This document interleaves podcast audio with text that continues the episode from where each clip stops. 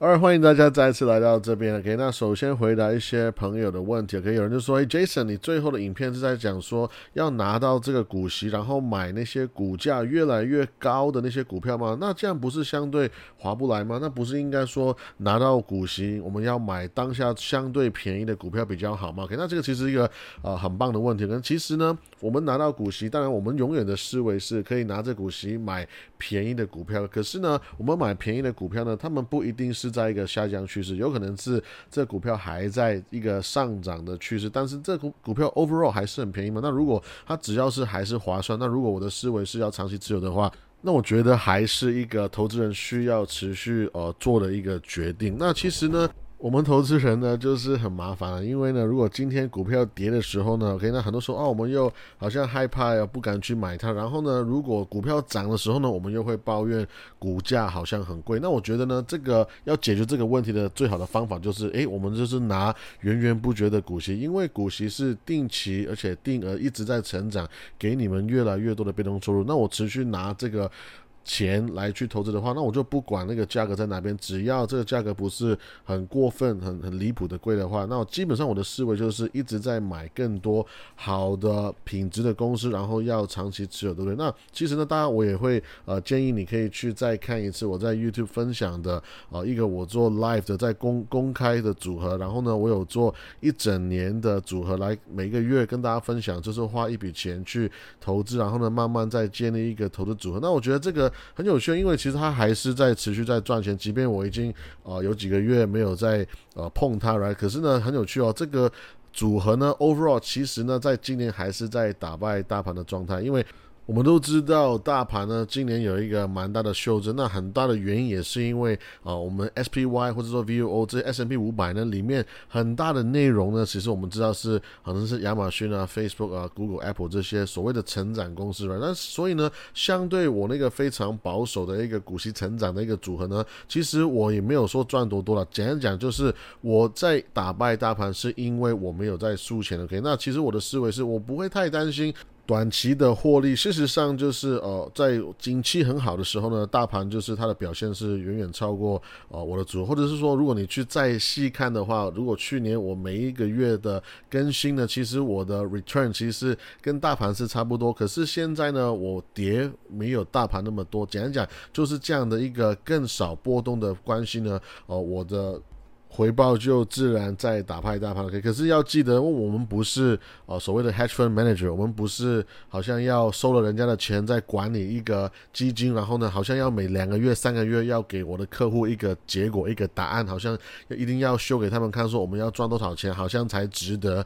哦，好像是我们是很厉害这样子啦。可是 again，我我想要跟大家分享的思维是，no，我们可以每个月定期不定额的持续花一笔钱去买很多很好的公司，就是当下觉得便宜、当下觉得划算的公司。如果我们的思维是永远我都是买的蛮便宜的、蛮便宜的、蛮蛮划算的公司，其实长远来看呢。会是给我们一个非常好的回报，甚至是我们也不一定要说目标一定要说打败大盘，其实我们可以定期不定额买大盘的股票，这也是符合我们长期累积财富的一个思维。OK，那我觉得这个是。绝对值得大家去考虑的一个思维。OK，再来就是呢，呀，again，你可以再去看，呃，我在 YouTube 上面跟大家分享每一个月定期一千块美金，呃，去建立一个投资组合的一个思维做法。OK，因为其实 again，我没有要追求一个波动很大的快速成长的一个组合。OK，那可是呢，我在放钱进去这些资产上面呢，它是他们是肯定可以每个月给我一个稳定的被动收入，而且呢，它是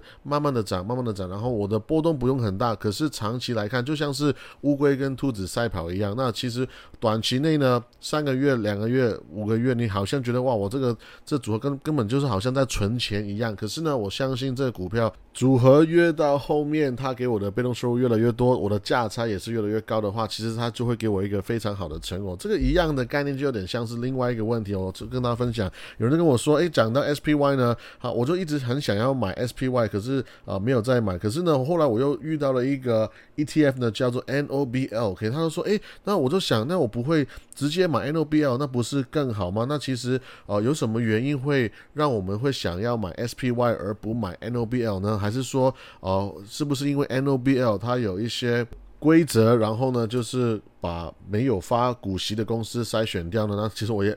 很喜欢 NOBL，OK，NOBL 呢，其实它就是一个 ETF，然后里面所有的内容成员都是已经发股息连续二十五年成长的公司，那所以其实这个是一个非常呃强大的一个 portfolio，里面所有公司基本上都是好公司，因为连续二十五年股息成长呢，基本上已经可以证明他们的商业模式是呃不仅是合格，而且是越来越棒，而且他们是赚钱越来越多，他们才有能力发股息越来越多，对不对？可是呢，你要记得这些。呃，组合呢，很多时候是相对比较保守，因为通常是老的公司，或者说比较成熟的、稳定的公司，他们没有在追求成长，他们才会呃发股息，而且呢要越发越多，对不对？所以呢，你会发现这样子的一个组合跟 SPY 最大的差别就是，它可能会把一些所谓的呃。有有潜力的一些可能会快速成长的小公司可能会啊筛选掉，再来就是甚至是大的公司也有可能会筛选掉，比如说像亚马逊，比如说像呃 Apple 或者是 Tesla，这些都是很好很好的公司，可是呢，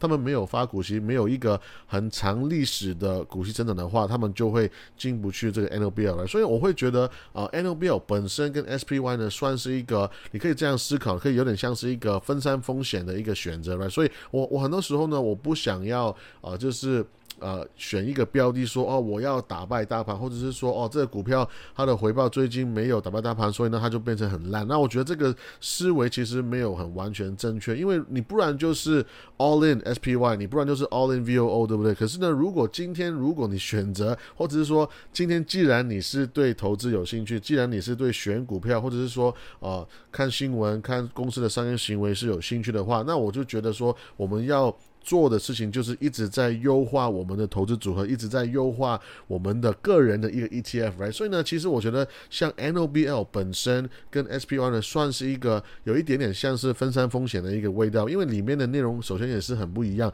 而且呢。再举一个例子，哦，像是 Dow Jones，Dow Jones 它本身呃这个 ETF 也是一样，跟 SPY 我觉得是一个呃非常好的一个分散风险的一个例子。尤其是 Dow Jones 它这个 ETF 呢，长期的回报其实也是可以打败 SPY。所以其实 SPY 不是最棒的一个 ETF，SPY 不是一个唯一最好的一个投资。你你也可以 All in Berkshire，你也可以 All in Berkshire Hathaway，其实也是会给你一个很好的回报。所以我常常觉得啊，很多人会说哦，这个公司很烂，因为它最近。没有打败大盘，或者是说反过来说，我我觉得都不是正确的，因为本来股票市场这个就是一个自由市场，就是股票会上上下下。这今天这股票呃很受欢迎呢，不代表下一年这股票还是很受欢迎。反过来也是一样，今天这个石油公司、这个烟草公司一直在被打压，一直在在被骂的话，不代表说半年之后石油公司、烟草公司不会大涨了。我觉得这个就是呃自由市场好玩的地方，这个也是我们持续在呃投资呃学习。的一个地方了。那再就是呢，NOBL，那我觉得呃值得去注意的话，就是因为他们都是品质很好的公司，代表说他们其实很多时候都应该是很贵的。如果每一档公司都是品质很棒的公司，我常跟大家分享说，市场不是笨蛋，OK，这个市场不是笨蛋，大家自然就会找到那些很棒的公司、很赚钱的公司。然后呢，就是大家在买他们的时候，他们很受欢迎的时候呢，就会越买越贵，越买越贵，价格越高，每一分钱。钱买下去就是越来越贵，这个就是一个一个事实。所以我觉得很有趣的是，大家有一个。一个误解，有一个迷失，就有点像是，哎，这个股票呢，我越买越贵，就代表说它是越来越强，就是代表说它是越来越厉害。其实不是，你这个股票价格越来越高，只是代表说它越来越贵，它越来越贵，只是代表说你现在买它，它越来越多的机会会吃掉你未来的一个获利来。所以反过来也是一样哦，这一个一个股票呢，越跌的时候呢，其实对我来讲是越来越吸引我，它是越来越性感的。可以，如果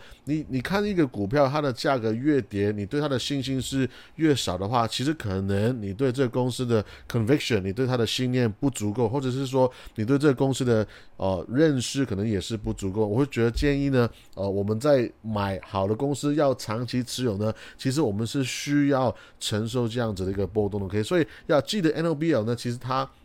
很多时候都是很贵，所以呢，呀，很棒的公司，很棒的一个 ETF，可是我很多时候呢是觉得，呃，有点像是买不下手的。OK，那记得，呃，买 ETF 呢，还有另外一个投资方法，就是你不然就是你可以去，呃，定期定额嘛来定期不定额，这个也是一个我最喜欢的方法。如果你觉得像 NOBL 或者说 SPY 这种，呃，大的 ETF，你觉得是一个，哎，你你你认同我是一个，呃，累积。资产长期持有会给我们很大的一个回报的一个思维的话，那我觉得，要你就定期不定额，每个月买一股两股，每个月买十股二十股，就是每个人的呃风险有有人对不对？你钱多就买多一点嘛。可是记得呢，呃，DCA 呢，就所谓的 Dollar Cost Average 呢，它是一个非常棒的方法。除此以外，你也可以去考考虑说，如果呃。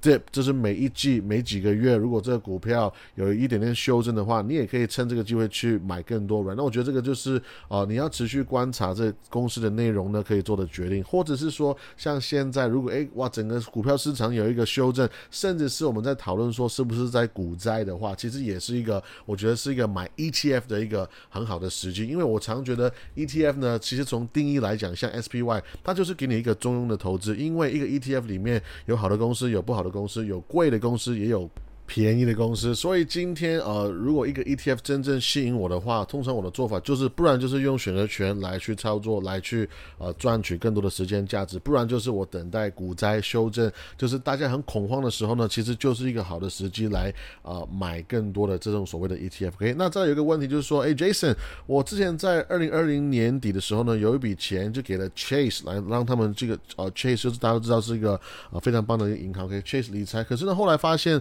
好像。投资那个想法不太一样，所以呢，后来我还是决定把所有的投资转到自己的账户里面去做管理。可是问题就是，这些人呢，帮我买这些理专帮我买的股票实在是太分散了。所以呢，呀，这个朋友呢就寄给我一大串的啊股票名单，大概有好像 I don't know，可能五几十档、五十六十档的股票。然后呢，他跟我说，以上的这些公司呢，都是只有买一到十股左右，所以股数也不是很多。那问题是这些公司我都不是很了解。然后呢？进场的时机大约都是呃二零二零年底，所以想问你哪一些公司觉得可以保留呢？我觉得这个呀，这个朋友真的真的很很棒，因为你就是很相信我，让我去给你一个建议来，所以想谢谢你。可是呢，呀，我会觉得首先呢，我会去看这个 ETF 或者是说这个基金他们的 mindset，他们的理念是什么？就有点像是刚刚讲到，可能是 NOBL 是一个股息增长的一个企业，或者是说有一些是呃像 SHD，或者可能是嗯。啊，一百只股票都是呃呃品质很优良或者很便宜的，或者是说呃有一些是 different growers，或者是说有一些是低波动，然后呢高值率的一些股票都有可能来。所以重点是要先了解啊这一篮子的股票他们的理念跟思维是什么，再就是看他们有收多少的管理费了。那其实如果你问我。要看一大堆的股票，然后呢，我要从好像要重新整理，或者是呃重新思考要不要去呃买卖的话呢，其实我觉得不然就是你全部卖掉，这。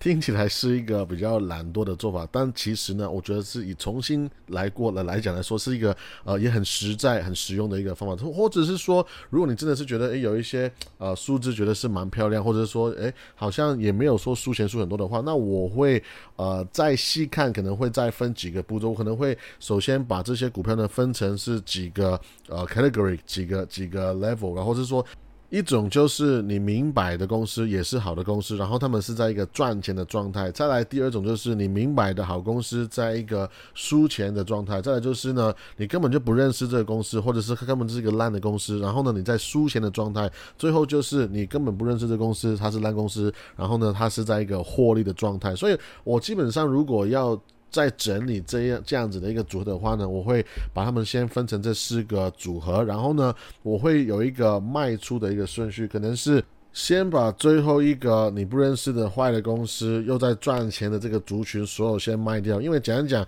他们是烂公司，然后呢他们是可能没有你没有办法长期持有的公司，可是他们刚好在赚钱的状态的话，代表说你就是 lucky 嘛，你就是刚好很幸运，或者是说这些公司都是最近很夯，大家在啊在讨论热度很高的，那我觉得这种没有信念，可是在赚钱的公司呢，就先全部卖掉，都是先先带带平安了。再来就是呢，我会看这第。三个族群就是，诶，他们是可能是呃不认识的公司或者是烂公司，可是呢，他们在一个输钱的状态。那这种公司可能你也可以参考一下他们的未来的潜力是不是真的是不是很好，或者是也可以看一下短期的技术分析。那我觉得如果诶真的是好像没什么机会的话，没什么希望，好像反弹的话，那我觉得呀也是会啊就是卖掉，或者是你在等待一个更好的技术分析出场的机会啊，去好像是损失更少这样的状态。可是无论如何呢，不好的公司它不赚钱，我个人就是会比较倾向建议在一个 cut loss，就是直接。把它卖掉，我情愿哦，就是断掉那个手指甲，我也不要它坏掉，变成要断掉我的我的手然后再来就是呢，啊，我会再看第二个族群，就是 OK，可能是好的公司，可能是一个啊我认识的一个企业，可是刚好在一个输钱的状态，那我觉得首先我会再次的研究他们，然后呢看一下他们的基本面，看一下这公司未来的前景，我是不是还是认同？如果我还是认同他们的话，那现在这个公司在一个输钱的状态，诶，我会思考说，它是不是呃，因为我本来买太贵而导致我现在输钱，还是说，诶，其实现在是蛮便宜的，可能是我不仅是可以持有它，甚至是可以啊买更多。那当然反过来说，如果这个公司本身是被买的非常非常昂贵的话，那你也可以考虑，也是一样，就是可能 cut loss，然后呢，可能等待一个相对更便宜的进场的价格再啊再次进场，我觉得这也是 OK 的。最最后呢，就是啊非常赚钱，这是第一个就。是你又很认识的企业，然后呢，他们又是很赚钱、很棒的公司，然后这些股票都是在。赚钱的状态的话，那我可个人也是一样，我会觉得我会先看一下他们的价格是否是太贵。如果你好像是相对合理的话，基本上我不太愿意，我不太喜欢去卖我在赚钱的公司，因为我很相信一个概念，就是 let the winners win。我认为呢，赢家会继续赢下去，赚钱的公司会继续的赚钱下去，有可能会短期会遇到一些修正或者是股灾，可是长期来讲，只要是好的公司，我其实不不不会太在意。太在乎说，呃，短期的一个损益，因为我我更想要的是长期持有这个非常好的企业。其实我的思维是常跟他分享说，我们在做的事情是在为自己来建立一个 ETF。所以里面呢有非常多的菜，非常多的食物是你可以用你自己的想要来去做一个配搭了。可是呢，我的通常的做法是，你可以想象有点像是我我可以买很多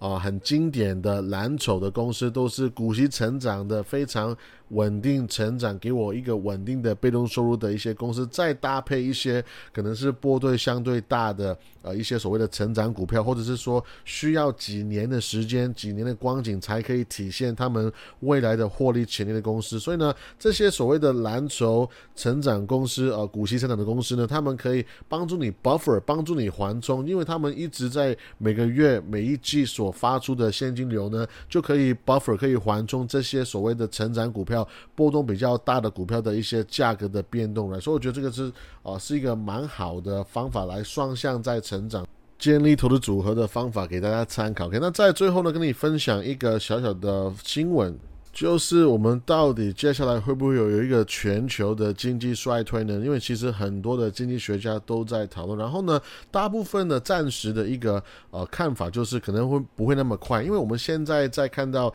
最主要的问题还是回到俄罗斯跟乌克兰的战争，再加上疫情的关系呢。现在我们都知道这两个大的问题会阻碍供应链，还有我们整个全球的经济成长。所以所以呢，会让我们变成对抗这个通货膨胀呢，变得是非常非常困难。OK，可是呢，有一个人叫做 Simon Baptist，我觉得很有趣哦。这个人是《经济学人》智库全球首席经济学家，哇，意思意思一个很长的名字。OK，然后呢，他就说，他认为在接下来的十二个月呢，有可能我们会进去一个滞胀的一个状态。可这个滞胀不是骂的那个滞胀，是说那个停滞的滞，还有呢，呃，膨胀的胀来。所以就是基本上就是 stagflation。我们在讲的是有可能会进去一个不是通货膨胀，也不是通货紧缩，而是一个 stagflation，right？所以我们可能会经历一个很低的成长跟一个很高的通货膨胀的一个状态，right？所以呃，我们有一个。智障的一个状态之后呢，我跟我们也不会说